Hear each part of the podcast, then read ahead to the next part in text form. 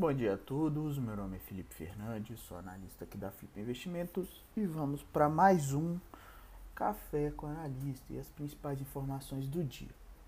Bolsas internacionais em movimento de queda no dia de hoje, é, ambiente asiático fechou relativamente neutro, mas Europa e futuros norte-americanos trabalham em queda no momento. Em meio ali a preocupações com relação à inflação, novas variantes do coronavírus e com investidores à espera de dados é, relativos ao emprego nos Estados Unidos.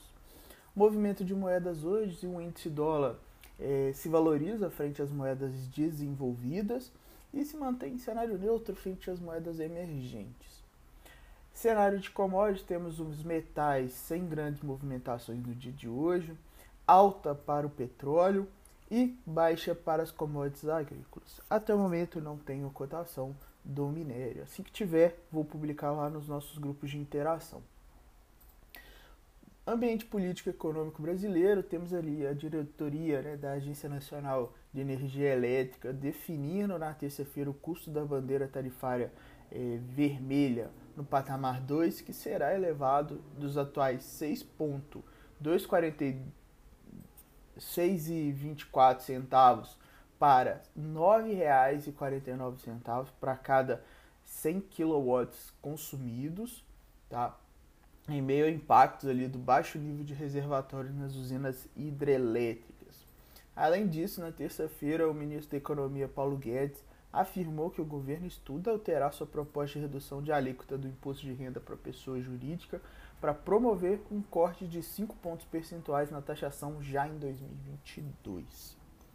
Ambiente corporativo, temos aí a Clabin informando nesta terça-feira que seu conselho de administração aprovou 23 projetos especiais e expansões de capacidade de suas instalações que devem consumir investimentos totais de 342 milhões de reais entre o ano de do, eh, entre esse ano e 2022.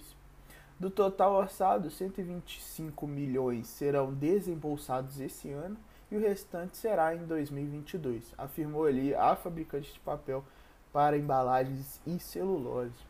Já Localiza assinou um acordo de leniência com o Ministério Público Federal sobre controlada Car Rental. A companhia disse que o acordo envolve os fatos relacionados à controlada em 2010 e não implica em pagamento adicional de valores.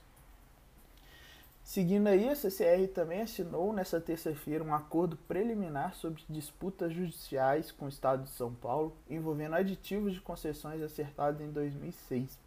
Pelo acordo, controladas da companhia se comprometeram com o pagamento total de 1,2 bilhão de reais ao governo paulista. Por último, temos aí a Anima anunciando nesta terça-feira a venda de três escolas em Santa Catarina para Barrema Educação, tá? em uma operação que inclui compromisso de subalocação do espaço em camp na companhia eh, da companhia ensino superior.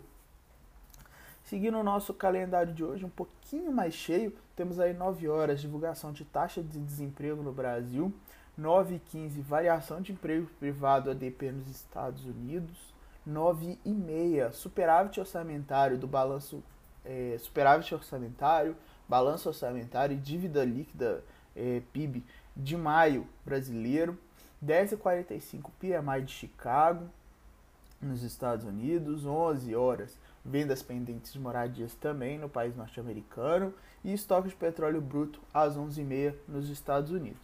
Por último, também tem 10h45 PMI industrial Caixin lá na China, beleza? É, seriam essas informações do dia. Desejo a todos um ótimo pregão. Lembrando que estamos no último dia é, do nosso mês de junho. Hoje vamos liberar a nossa carteira mensal, né, que acabou tendo um resultado extremamente interessante no mês de junho. Então já vamos fazer a liberação da carteira referente ao mês de julho, beleza? A todos um ótimo dia. Qualquer dúvida ou nova informação, vamos estar lá nos nossos grupos de interação. Um abraço a todos e até mais.